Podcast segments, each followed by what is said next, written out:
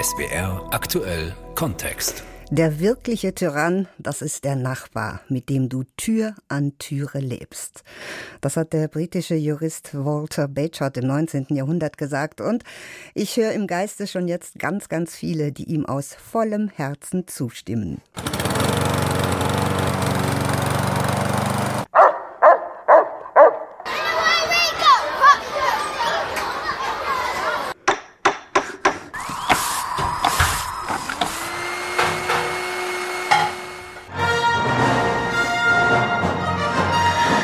Der Fernseher ist viel zu laut. Die spielenden Kinder und der Rasenmäher sind es sowieso, aber auch der Grillgeruch von nebenan oder der Apfel, der perfiderweise über den Gartenzaun wächst. Was der gute Nachbar im Zweifel gar nicht registriert, das treibt den Bösen zur Weißglut. Warum? Ist es mehr als die Streitlust um des Streites willen? Darum geht's jetzt in SWR aktuell Kontext. Der Zoff am Gartenzaun, wenn Nachbarn zu Wutbürgern werden. Ich bin Petra Waldvogel. Wenn es dem bösen Nachbarn nicht gefällt, dann ist es eigentlich ganz egal, was man macht oder lässt. Er wird irgendwas finden, das ihm missfällt. Ein Kirschbaum, der über den Zaun wächst, die Treppe, die nicht richtig geputzt ist, zu laute Gespräche abends auf dem Balkon. Eigentlich sind es ja ganz oft Kleinigkeiten, die zum großen Nachbarschaftsstreit führen können. Und man fragt sich als Außenstehender, warum eigentlich? Das heißt, ich frage Professor Michaela Pfadenhauer. Sie ist Soziologin an der Universität Wien. Guten Tag, Frau Pfadenhauer. Guten Tag, Frau Waldvogel. Sie lehren aktuell in Wien, Frau Pfadenhauer, waren davor aber auch schon in München und Karlsruhe, sind allerdings nicht wegen böser Nachbarn jeweils weggezogen, oder? Nein, in keinster Weise. Natürlich hat man irgendwie an jedem Ort, an dem man lebt, auch nachbarschaftliche Begegnungen, aber meine waren großenteils sehr positiv. Das ist gut, da haben Sie Glück gehabt, Frau Pfadenhauer. Ansonsten hätten Sie möglicherweise auch mal auf Nachbarn treffen können, wie sie dieser SWR-Hörer beschreibt. Ich habe da so ein bisschen so, so zwei Typen. Das eine ist der Wissende und wer noch etwas stärker ist, ist der Besserwissende. Wenn jemand meint, er weiß, wie es zu sein hat, und dann werden wir alle ganz kritisch. So, niemand von uns mag es, wenn jemand anderes mir in mein Leben reinredet das erlebe ich häufig so. Eben der, der weiß, wie der Nachbar seinen Garten zu machen hat. Oder der, der weiß, wie man die Mülltonne auf den Bürgersteig zu stellen hat. Mhm. Wohin? Und da wird unsere Autonomie, unsere Selbstbestimmung angegriffen. Und das führt dann doch häufig zu Konflikten. Ich selbst bin Rentner, deswegen darf ich das sagen. Ich glaube, der Eintritt ins Rentenalter ist manchmal problematisch, weil man sehr viel Zeit hat. Und dann fallen plötzlich Dinge auf, die wenn ich voll beschäftigt bin, mir gar nicht aufgefallen sind. Und da ist plötzlich so ein Baum gewachsen, der ist zwar jetzt 17 Jahre alt, aber der ist mir vorher gar nicht aufgefallen, ne? hatte keine mhm. Zeit dafür. Wer zu viel Zeit hat, streitet also eher mit den Nachbarn. Das ist aber sicher nicht der einzige Grund, Frau Pfadenhauer. Sie untersuchen die sogenannten Vergemeinschaftungen wissenschaftlich. Genau das sind nämlich Nachbarschaften auch. Wieso also kommt es zu solchen zum Teil heftigen Nachbarschaftsstreitigkeiten und ganz oft wegen Banalitäten? Da gibt es mindestens zwei Antworten. Die eine ist sozusagen die Spur, die Sie jetzt auch angesprochen haben von den, von den kleinen Gemeinschaften her, den Vergemeinschaftungen.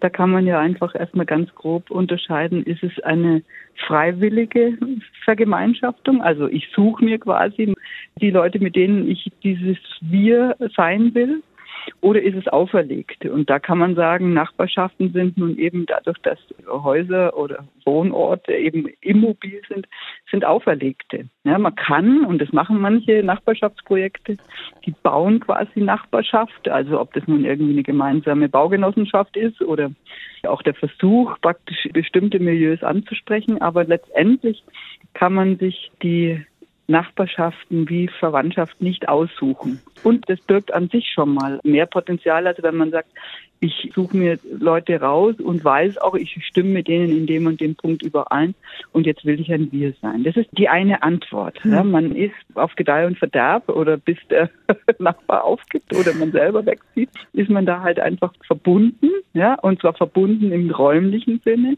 Heißt, die eine Wand ist eben die, die meine Wand ist und deine Wand ist und an der kann eben zum Beispiel Schall oder was auch immer, hm. Fußballspielende Kinder. Ja, das ist sozusagen wirklich das Gemeinsame, Geteilte, an dem dann sich eben auch Konflikte entzünden. Und es fehlt Natürlich. dann auch die entsprechende Toleranz, die man beispielsweise hat, eben wenn man jemanden mag und bei Nachbarn ist das nicht zwingend der Fall?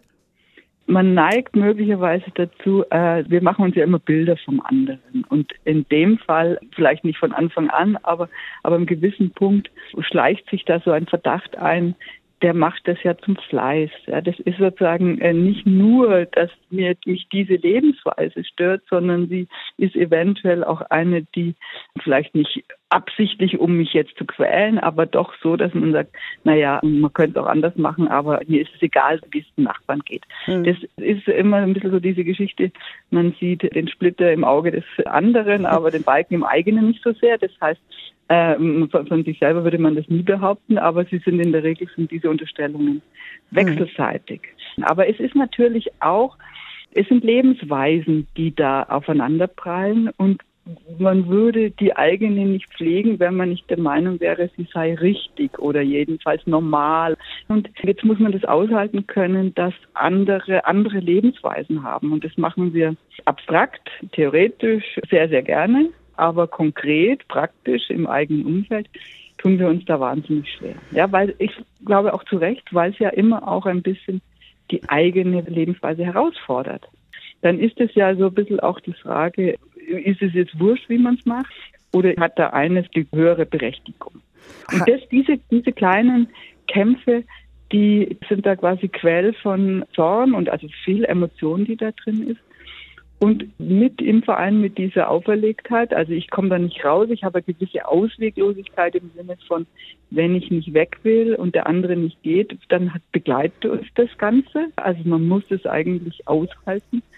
Da ist so etwas, was von dritter Seite wiederum als kleine lächerliche Querele aussieht, aber vielleicht der tägliche Nachtschlaf oder der tägliche, ich weiß nicht was ist, Mittagspause, ist natürlich vielleicht nicht ganz so klein wenn es eben das eigene Leben betrifft. Es ist der stete Tropfen, der höhlt und ganz oft, ganz oft ist dieser Tropfen ein Geräusch oder sind es Geräusche, die mit jedem Mal zum unerträglicheren Lärm werden, sodass selbst das Krähen eines Hahns vor Gericht kommt. Dabei regelt das Gesetz einigermaßen genau, was Lärm ist und wann der erlaubt ist oder auch nicht. Marissa Roschi fasst das kurz zusammen. Alles, was besonders viel Lärm macht, darf nur zu bestimmten Zeiten benutzt werden. Und ansonsten steckt der Teufel wirklich im Detail. Es gibt nämlich je nach Bundesland ganz unterschiedliche Regelungen. Und außerdem kann es dann noch sein, dass in den einzelnen Gemeinden Sonderregelungen gelten. Im Zweifelsfall muss man sich da einfach ganz genau informieren, für welches Gerät welche Vorschriften gelten. Grob kann man aber sagen, dass abends, nachts und in der Mittagspause Ruhe sein muss. Genauso auch an Sonn- und Feiertagen. Eigentlich ist also fast alles klar, hilft aber trotzdem nicht immer.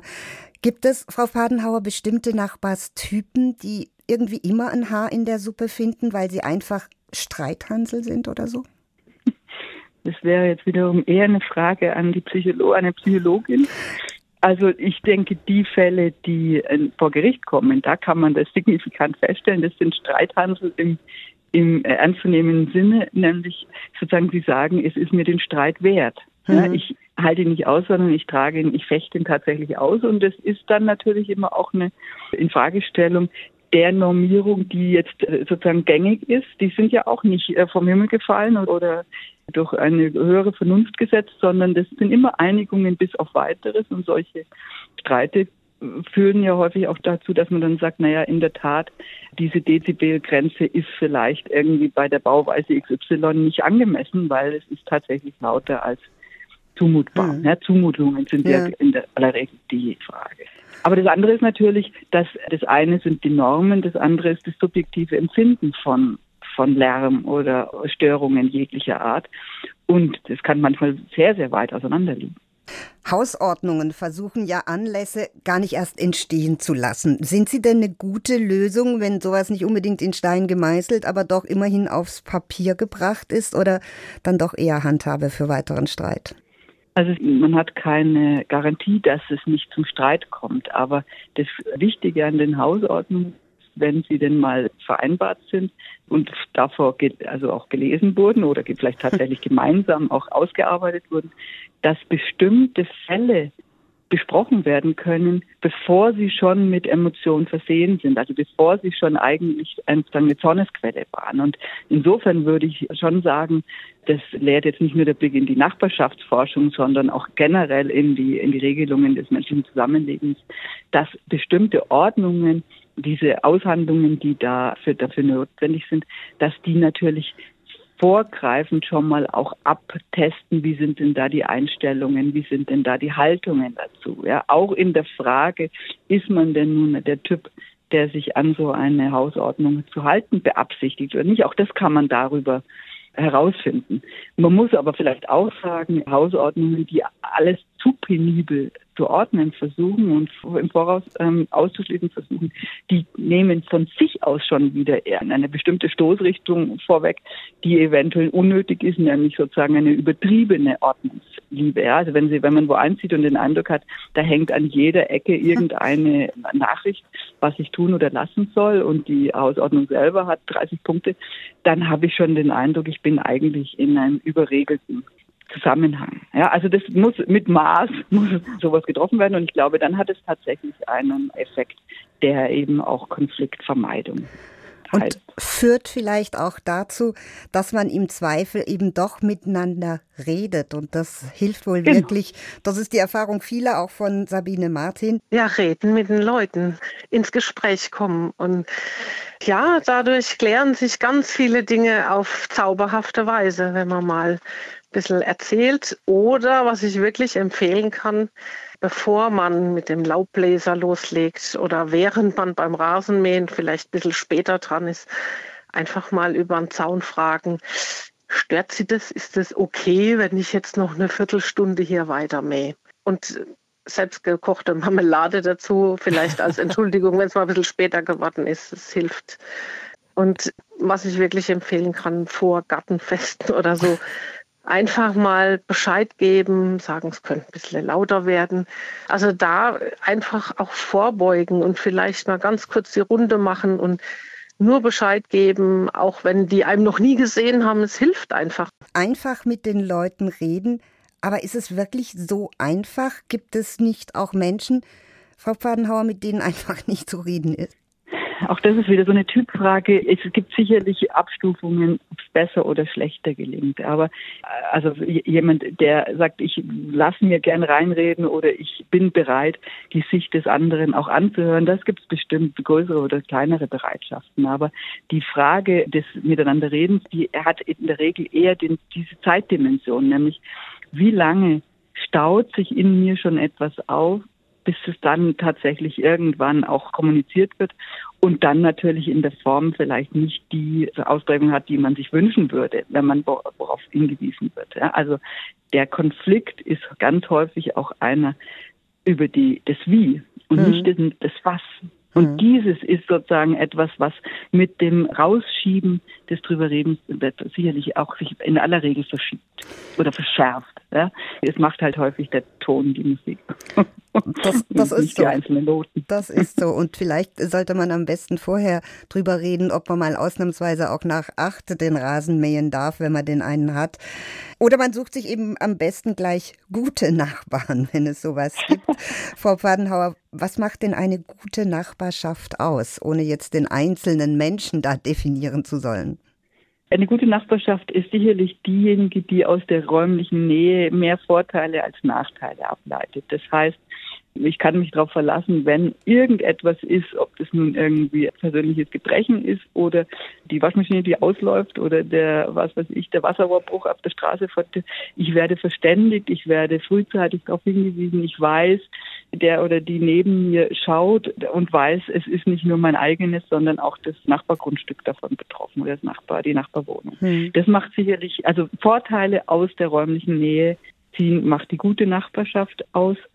Es ist aber, und das ist mir wichtig, also auch dazu zu sagen, eine gute Nachbarschaft besteht auch darin, den anderen lassen zu können. Also trotz dieser räumlichen Nähe auch zu wissen, es ist Nachbarschaft und Nachbarschaft ist ein ganz spezifischer Beziehungstypus. Es ist nicht Freundschaft, Es ist nicht Verwandtschaft, es ist nicht Vergemeinschaftung in dem anfänglich besprochenen Sinne, nämlich hm. wir sind die Gleichgesinnten, die gemeinsam irgendwie diesen oder jenen Hobbys nachgehen, sondern es ist was ganz was Eigenes.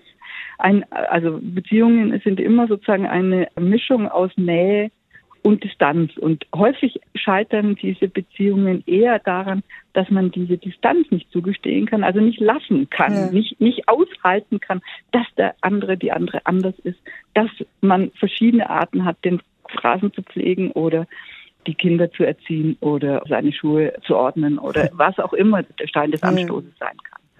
Wir neigen ja gern dazu, weil es eben schon so ein Weilchen her ist, immer zu sagen, früher war doch alles besser. Dass das nicht stimmt, das wissen wir natürlich. Aber war es mit den Nachbarschaften vielleicht früher doch ein bisschen besser, weil man sich nicht so auf der Pelle saß und vielleicht auch mehr angewiesen war? Vielleicht, dass der Nachbar mal einen Zucker hat, wenn man selber keinen mehr hat? Ganz schwierige Frage. Also ich würde sagen, wir neigen da zu Idealisierungen. Ich glaube, das Leben heute ist in vieler, vieler, vielerlei Hinsicht so viel besser, als es früher, wann auch immer das früher ist, war, dass man das sicherlich nicht generalisieren kann.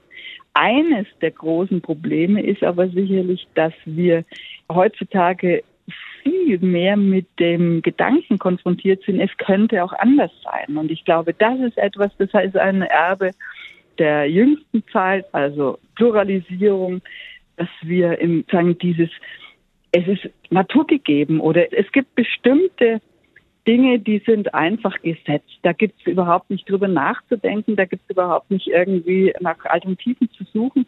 Und wir haben natürlich auch, was Nachbarschaft angeht, bestimmte Ideen und, und Ideale und äh, vielleicht Illusionen auch im Kopf. Und dieses geht einher damit, dass wir Nachbarschaft heutzutage nicht mehr als Traditionsgemeinschaft, sondern auch dieses als posttraditionale Gemeinschaft verstehen. Das heißt also etwas, was veränderbar ist, was irgendwie besser gemacht werden kann oder besser sein sollte. Und dieses Hadern mit, wie ist es und wie könnte es sein, ist ein ganz zentraler Feld von Nachbarschaftskonflikten. Hm. Wissen, es könnte auch anders sein und von dem aus uns immer das, etwas Besseres wünschen. Und deshalb auch nicht mehr so bereit sind, als Gesellschaft auch vermeintliche Missstände einfach mal auszuhalten, dass wir ja. insgesamt wütender werden auch?